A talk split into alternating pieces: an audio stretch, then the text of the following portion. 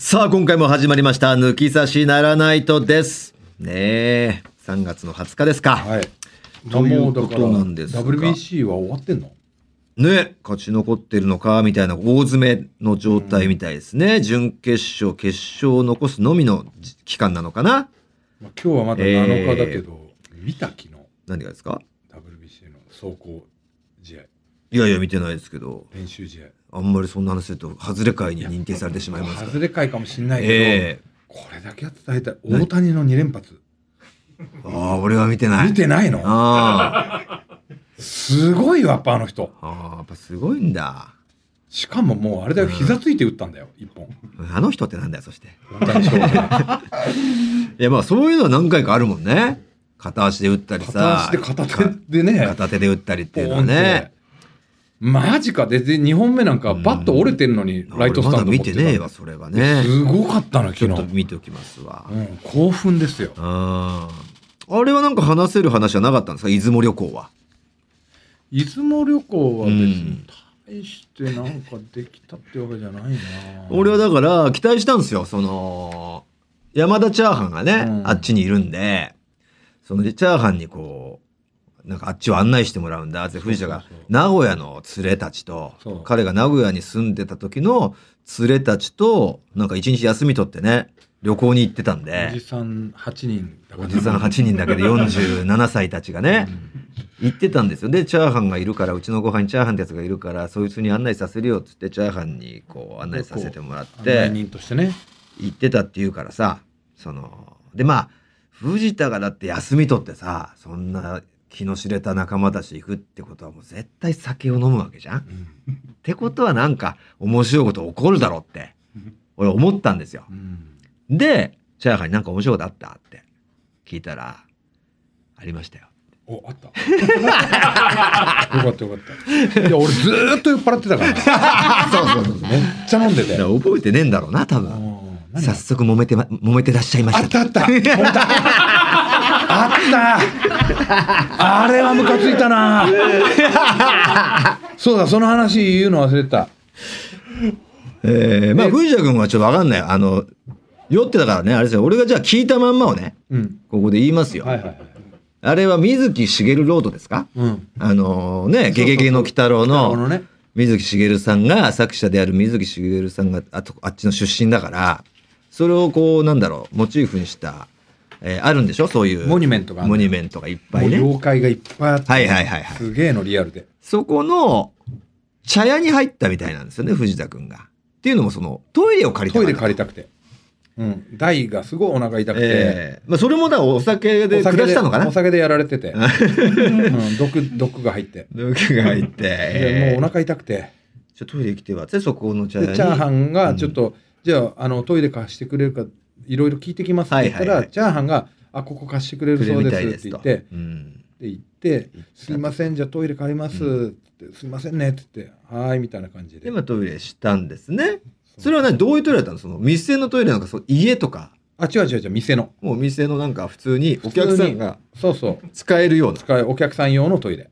トイレを、まあ、借りる。まあ、コンビニで借りるみたいなもんでみすよたいな、ね。うん、で、その出てきてて、えー彼が、ありがとうございました。出ようとした時に、その、おばさんに、おばさんだったんでしょ茶屋の。うん、何にも買わないのかいって。そんな言い方じゃないな。え？そんな買いなんていう感じじゃなくて俺が出ようと「すいません助かりましたありがとうございました」って言ったら「何も買わないんだ」ですよですよ本当に。まあ、わかりますね。こればっかりはね。まあこればっかりはもう藤田がまあ。そうより相手を悪く仕立て上げようとしてる作 作戦のパターンもありますから。自分にあんまりないように持っていってるっていう可能性もありますから。何にもこ買わないのかいだったら、ああそうですよねってなるよ。でも言い方よまず。何も買わないんだ。っていう。れそれでまあまあちょっと俺もねどういう教えてもらったかちょっと忘れちゃったんで。それで俺、うん。俺のなんか覚えてる話、まあうん。俺の覚えてる限りは、うん。えってなって、うん。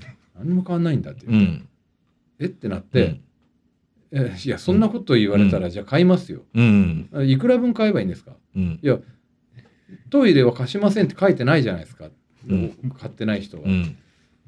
で別にねそんなこと言わずにもなんか、うん。あのなんだっけな、うん。そうそう。あの普通に買い物とかね、うん。善意でうん。やってくれてるんだったら、うん。まだ俺もいいと。うん。貸してくれてんだと、うん。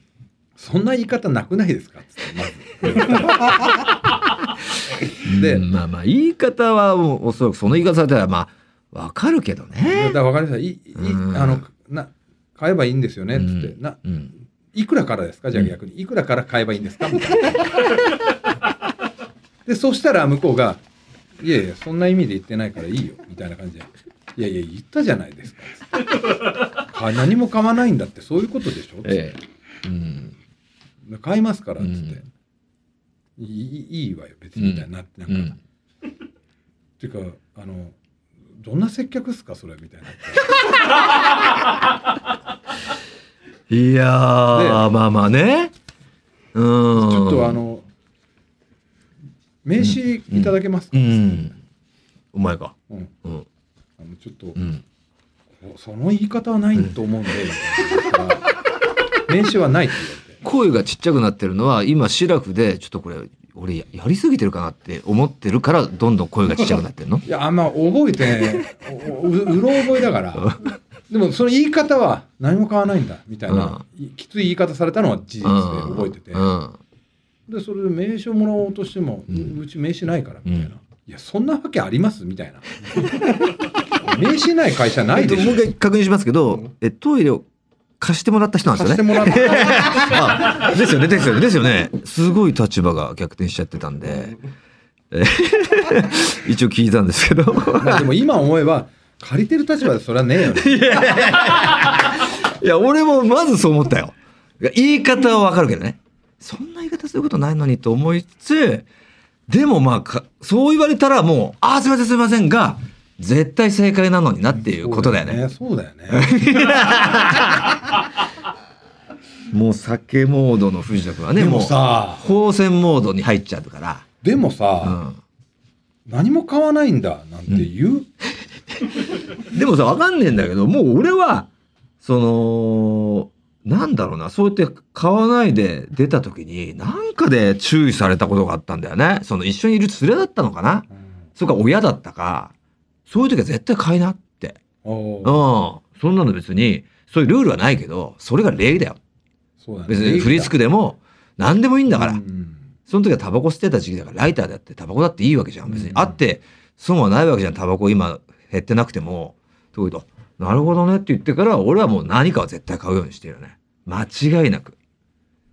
だから、多分多分だけどソフ、トクリームしかなかったんじゃねえかな。何が？ああの寒い。いや、だからソフトクリームでいいわけじゃん。ありがとうございます、トイレっつって。うん。言い方にちょっとね。わかんない。もしかしたら、ありがとうございます、トイレって言ったら、え、いいよ、大丈夫？みたいにまた、なんか、じゃあソフトクリームってなったかもしんないね。俺は。本当に、本当は？いや、おそういう風になったら言うよ、俺、多分。だけど言い方し、言い方次第を待つかな、まず。言い方じどんな言い方するんだを待つゃか。なくて、ありがとうございましたって言ったまら、ず買うか買わないかじゃん。まずな、まあ、うん俺が悪いな、それはな。ただ、何も買わないんだ。言い方はちょっとねえよな。あの言い方は。いやーだから面白い。発発動してんなと思ってね。それだから酒酔って、酒飲んでるから酔っ払ってるからってことだと俺が悪いと思うんだけどうん。俺は悪いのよ。もうその時点で。だったらそんな風になんないでしょシラフで行って俺めっちゃ払いたくて行ってうん「すいませんありがとうございました」って言ったらうん「何も買わないんだ」って言われたらそれでも俺はちょっと「何え？まずなんか買うっていうシステムはなかったんだお前のイズムにまず。生きてきて今までコンビニとかでも。いやあったあったあった。もっとならちょっと。感じがよ感じがいい人の時に「あもうすか買います買います」うん。みたいなあったあったあった、うん。うん、でもだったらやべえ俺が悪いわになるわけじゃんそうだな。うん。だただその、うん。何も買わないんだ。っていう嫌味な言い方。をされたらカチンとなってるね。なったんだね。いやいやななると思う今でも。知らん知らんえ買わないで出出てことしちゃった自分がいるのに？うんいやもしかしたらだよ。うん。今「すいません助かりましたありがとうございました」って言って、うん。何も買わないんだって言われたら、今から買おうとしてますから。いや出てことしてたのに？うん。何も買わないで出てことしてたのに？端っこにあるものをうん。買おうとしてましたから、言って持ってってうん。全然何も買わないんだシラフでも酔っててもも変わんねえんだな。うん、あんま変わんないと思う。何も変わらないんだって言い方ないなくないですか？それすごいな。あと一個来たのは、うんえーいちごパフェ食べた。なんかどっかでいちごパ美味しいいちごパフェをそうなんかチャーハンが連れて食べてた時に2、月のさ、頭にいちごパフェよでっかい冷たい、うん、それで起きた事件は覚えてる起き起きた事件ってことじゃないけどね。全うん。なんかお前に気づいたと店員が。うんでトータル藤田さんですよねみたいになったのかな？わかんないけど。で、サービスの品が来たんだって。あ来た来た来た来た。えー。えっとね。覚えてる？何が来た？か。だっけな。いやそうあれ。えっとね白あえ白あえが来て、えーちゃんと何も手をつけませんでしたっていう。それは俺別に酔っ払っても関係ないね。俺シラフでも手つけないから。なんかこご好意だからさまあねあんまり食べる気なくてもやっぱせっかく出していただいたしこれ絶対食えよって言わない？お前ら食えよ俺はちょっといや他みんな食ったよ。あそうなの？だから別しっにかり残されてたって言ってたぜ、俺はねうん、俺の目の前にあるだから小鉢で来たのよ。ああ一人一人？一人一人。であみお前だけ残したんだ。俺だけ残して すげえことするね。一応誰かにちょっと俺食えねえからさその失礼だからさせっかく出してもらったやつだから食ってくれ。っていうのがないの？やっぱすげえなだお前。ってそこはでも分かるでしょお前。あだからおお茶かコーヒー入れましょうかとかって言われてうん。あ僕いいですって。確かに無限にするやつだよね。平気で言うじゃん。それが発動しちゃったんだ。発動っていうかさ向こうはご好意のでもそれはうんまださ来てないうちに確認してくれるからさ「あ俺大丈夫です」っていうのはまだねうんいいわけじゃんうんそこでも俺は、あ、ありがとうございますって、飲みた飲みたくなくても、あえて、あえて言ってもらってんだったら、お前もらえよっては言ってたけど、うん。まあでもお前が本当に飲みたくねえんだから、も別に断るな。いないっていうのがあるのよ。俺断しちゃうしどうせ。残す自信があるし平気で残しちゃう平気でし。残しちゃうしもったいないから大丈夫ですよってでもそれも、来ちゃったならさ、うん。これは食べなきゃなっていうモードになるわけじゃん、人として。い。や漬物とかだったらまだわかる。俺白あや出せよ。だけど、サービスとして来たわけだから、あ食う？俺白あや苦手なあ。いや、いよ俺はだから食えないもの来たら、でも、だ食ってこれって言うよ。言いますよね、これ、人として。で俺の目の前の釣りも残してた。よ だからお前、ルイは友呼んでんだよ。うん。あ俺ダメなんだよねって言って。俺もなんだよ いやでもこれ俺が、俺が、俺に気づいたことによってせっかく出してくれたやつだから、食べてくれよってなるじゃん。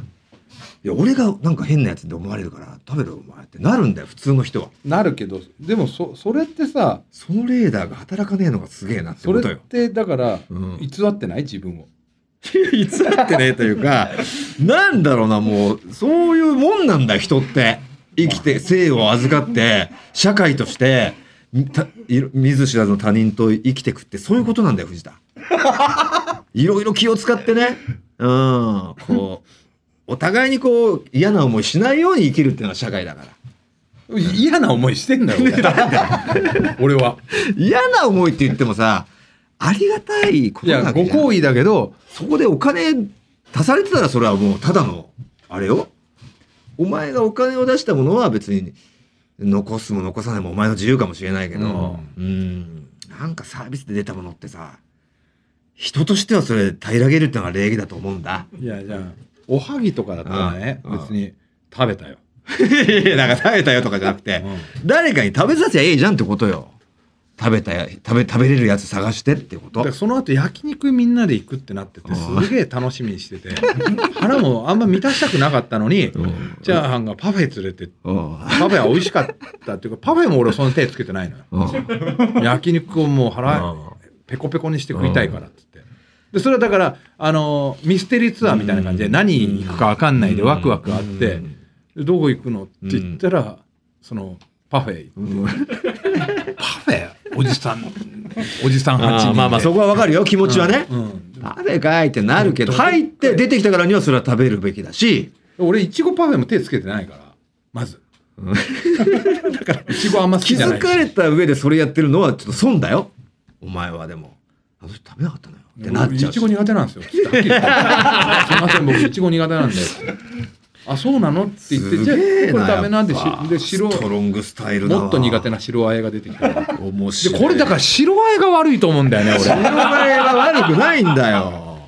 うん。100歩譲って白あえじゃなかったら俺は言ったって。だからその出した人が、うん。そこを気づいてほしいよな、まあね。白あえってそのああんまり誰もが喜ぶものじゃないし人選ぶよって。サービスと人選ぶのって分かってほしいってのは分かるよ。うん。まあでも分からない人もいるからいるでしょ？だから俺、だからロケとかやってて、出されたからにはやっぱ出すしかね食べるしかねえよなっていうそれはサービスを受けた側の悩みなのよ、でしょ？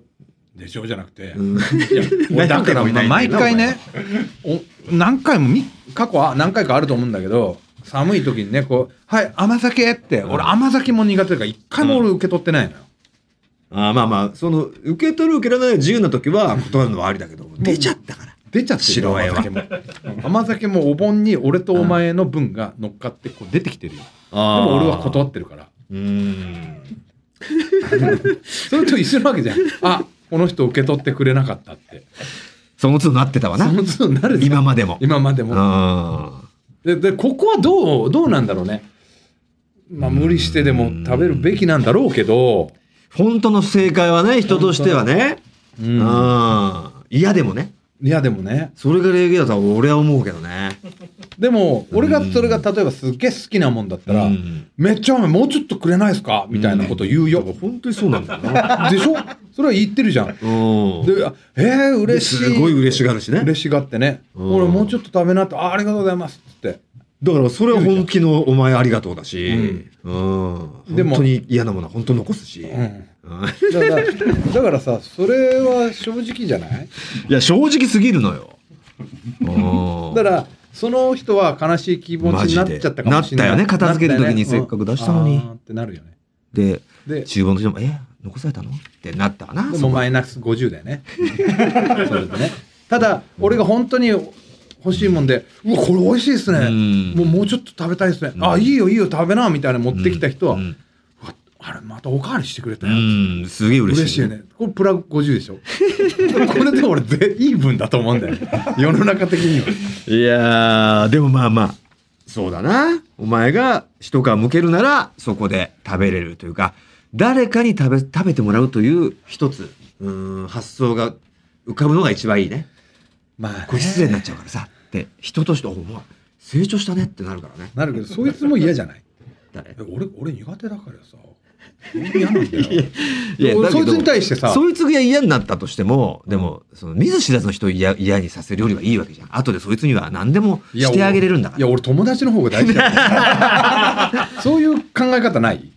いや大事で白あえが食べれるやつがいたらってことよ。それも探しすらしてないだろ？うん。残したっていいって思っちゃってる人だからお前は。だチャーハンがじゃあ食べりゃよかったじゃん気遣って そうだね。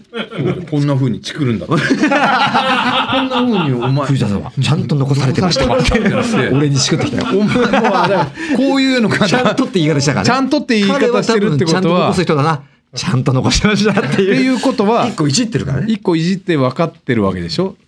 あいつは別にいいんだよ、うんでそバレてもないし。うん、でそそれでお藤田さんが失礼失礼者扱いされろってやつだから。でしょ？それをクスクス笑ってるようなやつだから。だからあいつが悪いあいつも悪い。そうだな。ちょっと電話しよう。なんで電話すんだよ。個人的に電話してくれ後で。ねえということで以上になりますね。えー、そろそろ行ってみましょう「オールナイトニッポン」ポッドキャストトータルテンボスの抜き差しならないとシーズン2早えな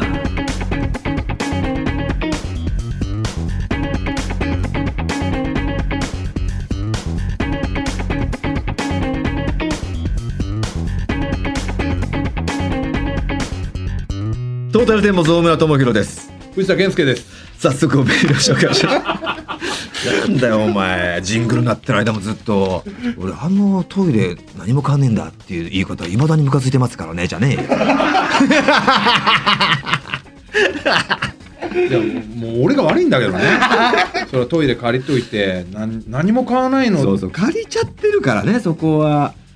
あーそもそもだから買っとけばそんな風になんなかったし。うん貸した人も気持ちよくなれたのにってことはこれがさ例えばヤフーニュースに載ったりすると絶対俺が悪いになる叩かれちゃう。叩かれるでしょ。絶対叩かれちゃう。だけどこれ実際問題自分が自分に置き換えた時に、うん。本当にとかさ友達に置き換えた時に、うん。何も買わないんだって言われたとか彼女にがそういうふうに言われたとしたら、う彼氏の立場だったら、うん。えなんでその言い方ってなるんじゃないの？でも俺しよく知ってお前を知ってるけどお前が店出してえーさ酔っ払ったやつが「でトイレしてください」っつってトイレ借りてな何にも別に買わないやったら「何も買わねえのかよ」って言うやつなんじゃねえかなって俺は思ってる。言うね 言うねえじゃねえんだよ。同族嫌悪なんだよね。結局自分みたいなやつすげえ嫌ってるもん。お前の鏡なんだけど、うん、いやお前も同じようなことするぜってよくよくあるんだよ。うん、お前とかってさこうそういううん嫌なことがあったらさ、うんぐっとこらえてさこらえるよすいませんすいません」って言って「うん、まずそうこらえるこらえる。すいません」って言って、でそれをああごめんさなさいそっかそっかってなるよね。それをさ思い出したりしないの？しないよ。なんでそんな怒りをしがむのよ。楽しかったことをしがむのはわかるよ。あれよかったなとか。怒ってることはしがまないだって思い出したくもないじゃん。いや俺もずーっとその後も次の日とかも思思っちゃうのよ。好きなんだよ怒ってることが結局蓋を開けたら。だそういや、うんそういやあれとかっつって。メール行かしてもらっていいですか、うん。藤田さん。いいっすけど、ね。兵庫県伊丹市から来ました。えー、あ、ミキミキ！お何元気なんだ？久々。昨今の抜き差しで議論されている。抜き差しを聞いていることを人に話せるか問題ですが 私も思うところがありメールさせていただきました。私は10年以上抜き差しを聞いていますが職場の人には抜き差しを聞いていることはおろか。トータルテンボスが好きということもあまり公言していません。私の場合番組への投稿で数々の失態を披露してたので単純に聞かれたらまずいという理由もありましたがたまに好きな芸人やラジオの話題になった時に勇気を出して「とトータルテンボスとか」とワードを出した時の相手のきょとんとした顔が耐えられず食い気味に「ああと最近では霜降りのラジオとかも聞いてますよ」急に話題を変えることもしばしばです。霜降りで吹くなよ俺ら俺ら汚物を。もはや私にとって、えートータルテンボスという言葉はハリー・ポッターにおけるボルデモード的な存在になってます。なのでごくたまに周りから昨日トータルテンボスがテレビに出てたよなどと言われるととても嬉しいんですがこの間はザ・セカンド残念だったねと言われてしまい苦笑いで返すのが精一杯になりました。おいミキミキに苦笑いまでさせてるんだ。私は m 1戦士時代のトータルさんはリアルタイムで応援できてなかったので いつかトータルがえー賞、レースの決勝の舞台で戦う姿をテレビの前で正座しながら応援することをずっと夢見てます。そしていつの日かトータルテンボスにキョトン顔した奴らをギャフンと言わせたいと思ってますのでこれからも頑張ってくださキョトンからのギャフンねいいやいやこんな思いさせてたのか。ねえ霜降りにも申し訳な。いな。もうこぼしちゃった醤油、ねえ醤油だよね俺ら。こぼれた醤油だよ。霜ふだ霜吹き明星だねあいつはねあいつら。俺たちは霜でさ。も漏れちゃった吹き取らせてるからら霜降りでこう吹き取らせて。霜吹き明星に解明させてあげましょう。ね。うん。さあキベペンから来てますよ。お。宇佐美のキベペン懐かしいですね。ありがとう先日あるゴルフコンペに参加したんですが、はい。はい開会式の時隣にいた大きなおじさんがずすっと私の横に来て「キベペンって君だろ? 宇佐美のことをラジオで話されてるね」と言ってきました。うん。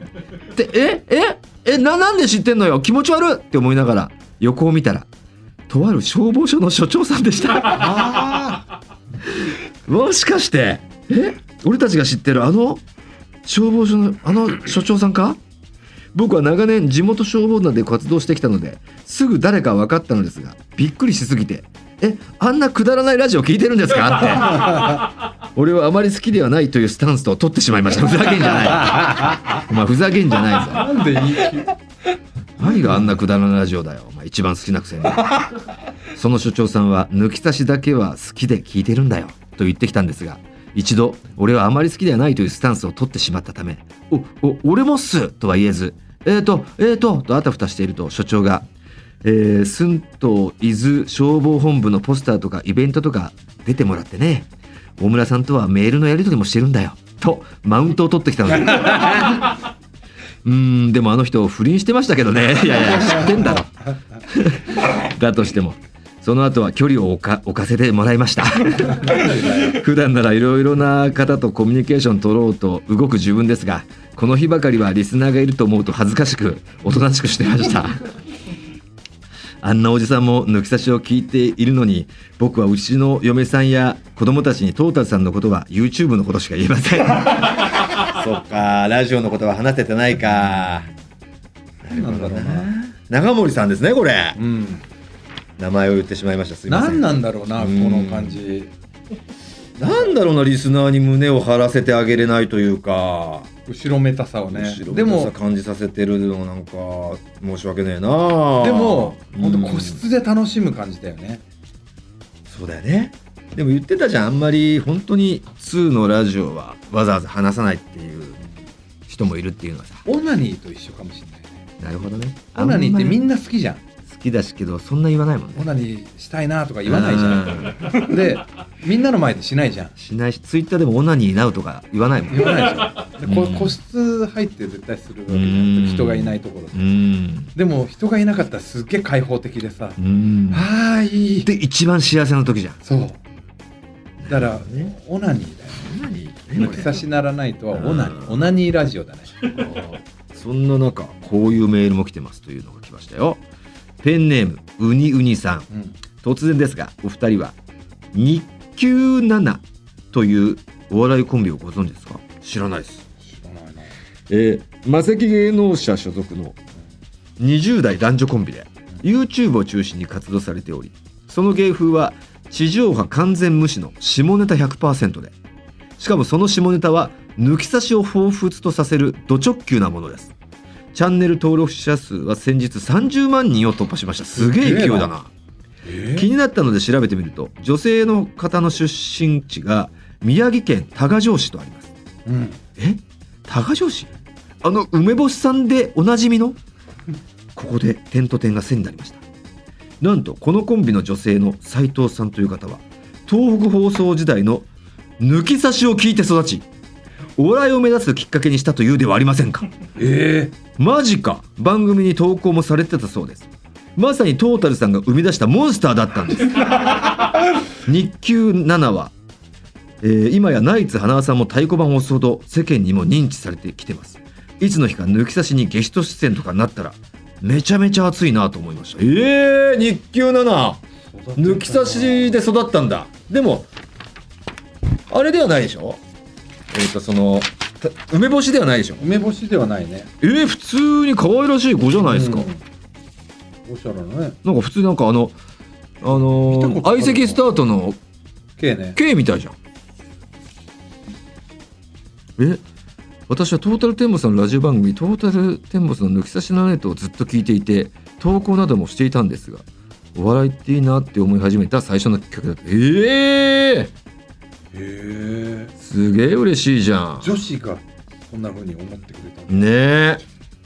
こっちゃん。こっちゃん選手っていうのかな？こっちゃん。ゲーム。芸名選手。こっちゃん選手と峰真二。はあ。嬉しいね。呼ぼうよ。呼ぼう。ね。これはいつか呼びましょう。こっちゃんね。ね。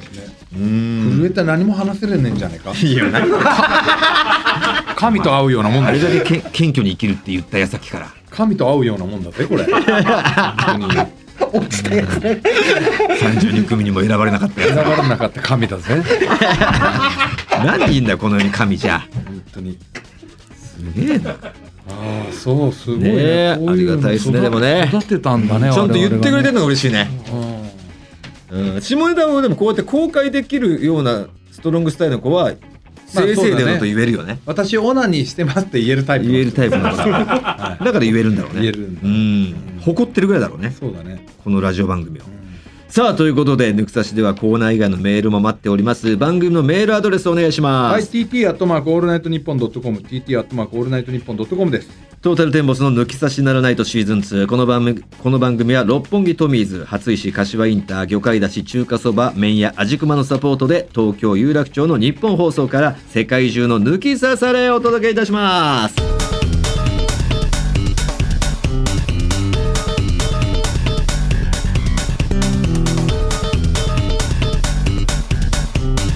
トータルテンボスの抜き差しならないと。さあ今回はこのコーナーからお送りしてまいりましょう。不倫の話。さあ上方落語の師匠もダブル不倫が報じられるなど私大村が毎回口を酸っぱくして「ダメですよ」と言い続けているのに後を絶たない不倫。そんな不倫の経験がある抜き差しリスナーからその体験談を送ってもらい私大村が優しく「不倫はダメですよ」と諭していくのがこのコーナーにもかかわらず印象に残った不倫エピソードを送ってくれた方にはスポンサーさんからのプレゼントもあげちゃうという。今回もリスナーからの不倫体体験談紹介していきましょう。まずはペンネームキャンプ依存症さん。5年前のこと。中学生時代の元カノから一通のメールが届き。それは私今保険屋で働いているんだけど話聞いてみない？という内容でした当時私は結婚して子供も一人いるのにもかかわらずお恥ずかしいことに生命保険には入っていませんでした。家族もできたし入っといた方がいいよなと思い喫茶店で話そうかと思ってたんですが元カノということもあり誰かに見られたらなんか気まずいよなと思い相手のアパートで話を聞くことになりました。なんでだよ。ワンチャン絶対考えてただろこれ。ワンチャン狙いでしかない。出ないでしかないよな、うん 別に見られてたって、生命保険で彼女になってて話聞いてたんだって言えるもんね。言えるワンチャン狙いに行ってるって素直に言ってほしいね、はじめは懐かしい昔話をしたり、お互いの現在の状況を話したり、一通り保険内容も聞いて、いざ入るかどうかとなりましたが、その時の私は結婚して子供もいましたし、正直月々2万円もちょっと苦しかったので、ちょっと考えてから連絡するね、と伝えました。まあまあするな保険料 すると元カノは、今、今決めてもらわないと困る。お願い。と言いながら抱きついてきました。ちなみに彼女は短めスカートに黒タイツの会社の制服で D カップの持ち主なんです。あれ？このシチュエーション AV で見たことあるぞ。お前がそういう風に持ってったんだ。そのシチュエーションの場所に。保険入って欲しくてやれるやつだ。そう思った私は冗談でやらせてくれたらいいよ。と言ってみたら元カノが言ったのは「いいよ。私もちょっとしたい気分だったし。もう枕営業じゃんほぼ。ほぼ枕営業じゃないかこれ。黒タイツから透ける元カノのランジェリーはとてもエロく制服の上からでもわかるくらいのおっぱいは今も健在でした。深ミリ後は保険に加入し現在も月々入ってます。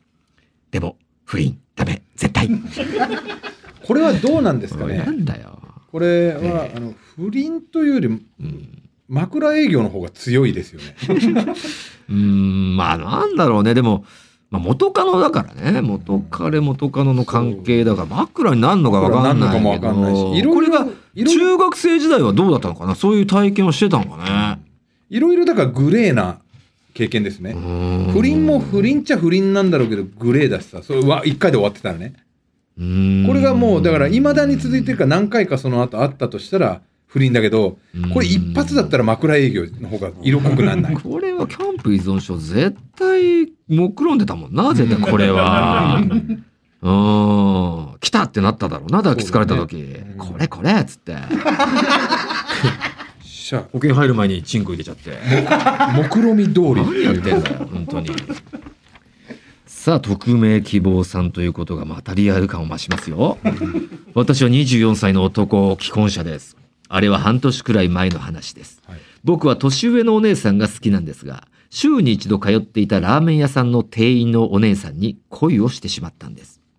どうやって連絡先を聞こうか迷ってたある日僕がお店に行く時間と彼女が出勤する時間が同じで思わぬことから彼女の乗ってた車を特定してしまいえこれしかないと彼女の車のドアノブに自分の LINE の ID を書いた紙を挟んでおいたんです。やだキモい。いやーこの方法だと顔もバレないし、仮に振られても今後もラーメン屋さんに通えると思った。あなるほど、自分を晒さず、ってことでね、特徴とかも言わずだ。連絡来ねえだろそんなの。来ない方がこれ高いよね。高いよ。え何これ。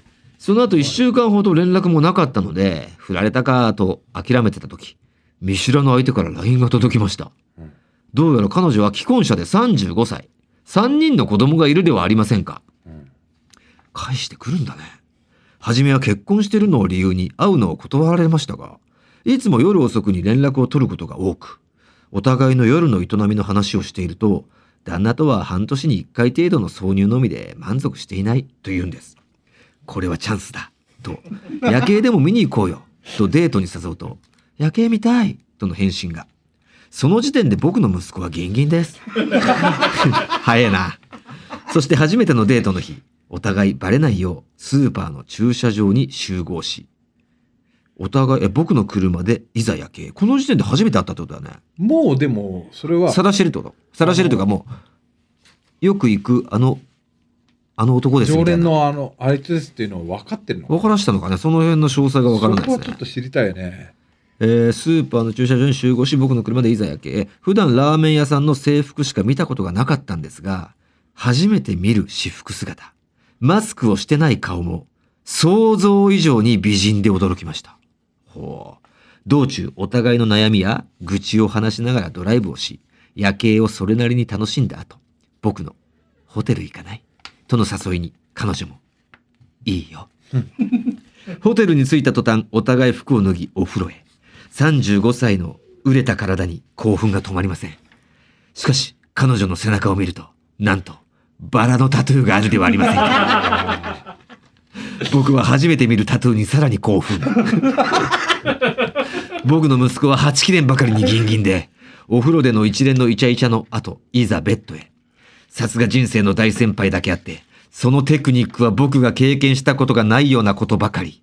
僕も彼女を満足させようと頑張りました。セックス後、彼女はしばらく動けなくなるほど気持ちよかったようです。なん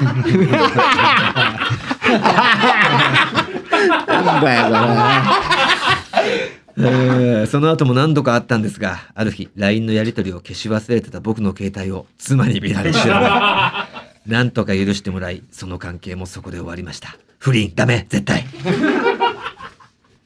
すごいななんですか、これ。そんなん返ってくんだね LINE ね。まあまあ、だから、そういう子だったんじゃないですか？手だれというか、その、まあそのね、そんな風に決めつけちゃダメですけど、その背中のバラのタトゥーとかも、奔放なかちょっと奔放感出るじゃないですか。うん。だからまあいいよみたいな。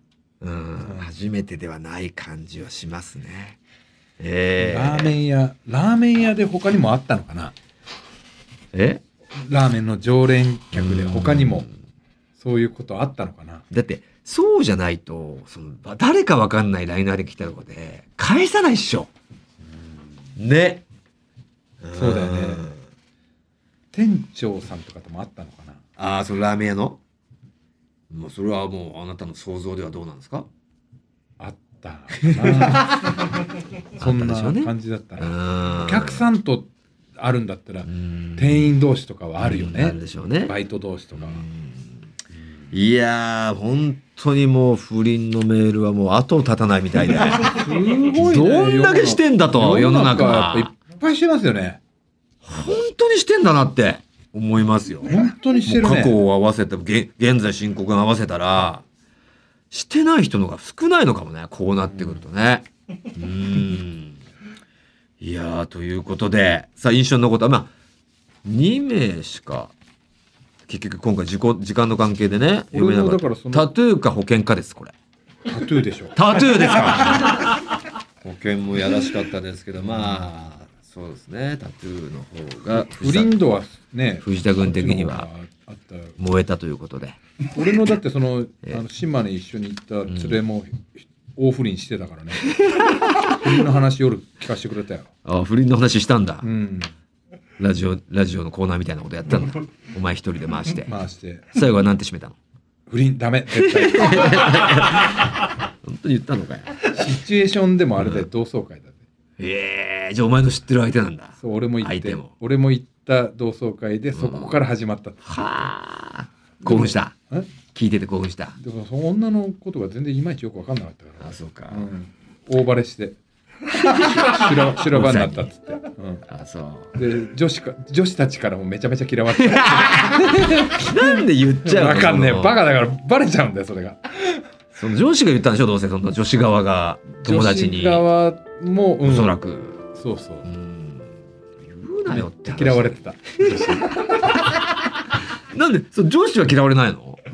女子はだから、うん。そのよくライブ終わりでもう俺とかその連れたちと、うん。あと何10人ぐらい女子も来るのよそのうん。連れたちと仲間だって、はいはいはい。それと違うグループのうん女子、うん綺麗な人とうん。不倫してて。でだからもともと友達じゃないしあんまりよく思ってない女子たちなのよ。なるほどね。ううん。でそれに女子みんなに嫌われてて。ずっと端っこ座座らされてたよ、ね、さあということでね、えーこちらの匿名の方に、えープレゼントをあげるということですそうですねね。はいウルトラチャンスさんからのご提供をもらったプレゼントと番組サイン入りステッカーを差し上げます。おめでとうございますさあ、この不倫の話、あなたの許されない恋の告白待ってます。アドレスお願いします。はい、TT アットマークオールナイトニッポンドットコムです。TT アットマークオールナイトニッポンドットコム。メールは件名に不倫と書いて、どしどし送ってください。でも、不倫ダメ、絶対。誰が言ってんだ？オー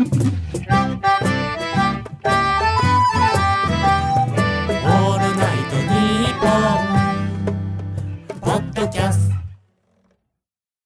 アンガールズの田中です。山根です。オールナイトニッポンポッドキャストアンガールズのジャンピンでは田中が怒ったり、たぎったり、怒ったりしてます。俺ばっかりじゃん。山根は？普通に喋ってるよ。波長合わせろこんな感じです。毎週木曜夜6時配信聞いてください。トータルテンボスの抜き差しならないとシーズン2。この番組は株式会社ウルトラチャンスのサポートで東京有楽町の日本放送から世界中の抜き差されをお届けしました。さあ今月3月のエンディング三重県松阪市の時郎が送ってくれたブルーナッツの「明日も笑顔の花が咲く」に乗せてお送りしますさあ最後一通だけね紹介させてください。ペンネーム仁先生です。以前の番組で藤田さんの脱毛の話がありましたが僕医療脱毛をやってる美容クリニックの院長です。病院の場所は関西のセレブの町芦屋でこちらに来てくださるのであれば喜んで藤田さんのケツの毛一本残さず脱毛させてもらいます。もちろん無料です大村さんは VIO は抵抗があると言っていましたが大村さんこそ VIO 脱毛すべきなので藤田さんと一緒に脱毛させていただきますなんで強制なんだよ。なぜなら VIO 脱毛は清潔感や爽快感もさることながら想像以上に女性受けもいいので不倫をたしなむ大村さんには必要なんです。いやだからたしなんでないですよ。不倫に無駄毛ダメ絶対。いやいや新しいフレーズ作るなよ。俺の脱毛っつうのは血毛だけなの？いやいややってくれるんじゃないの？全部。ただそのお前が懸念してたのはさその盲腸跡があらわになっちゃうのかな？だから盲腸の後も修正してくれる人も募集しますとは言ってたけどね。いやまあ、うん。盲腸盲腸の後に毛は生えてないよ。もちろん。いやだけど毛でちょっとさあの他の毛ね目がいく目でいくから盲腸の傷跡はそんなになくなっちゃったらな盲盲腸にもろに行くからね。行くからなっていうのがなんか懸念してたじゃん、うん。うん。盲腸の傷も直して。だからそっちを募集したいねまずね。まずね。そのなんだず整形外科医形成だか整形かどっちかわかんないけ外科医だか整形外科医だかのど盲腸の傷を直してくれてからだよ。ね 綺麗に直してくれる人いたらすぐに全身脱毛彼したいらしいんで、え全身脱毛まあ一と回でも全身脱毛これやってもいいと思うけどね。やお前がもうそのそんなことより 何十区なんだよ。何十区で悩まされてんだよ。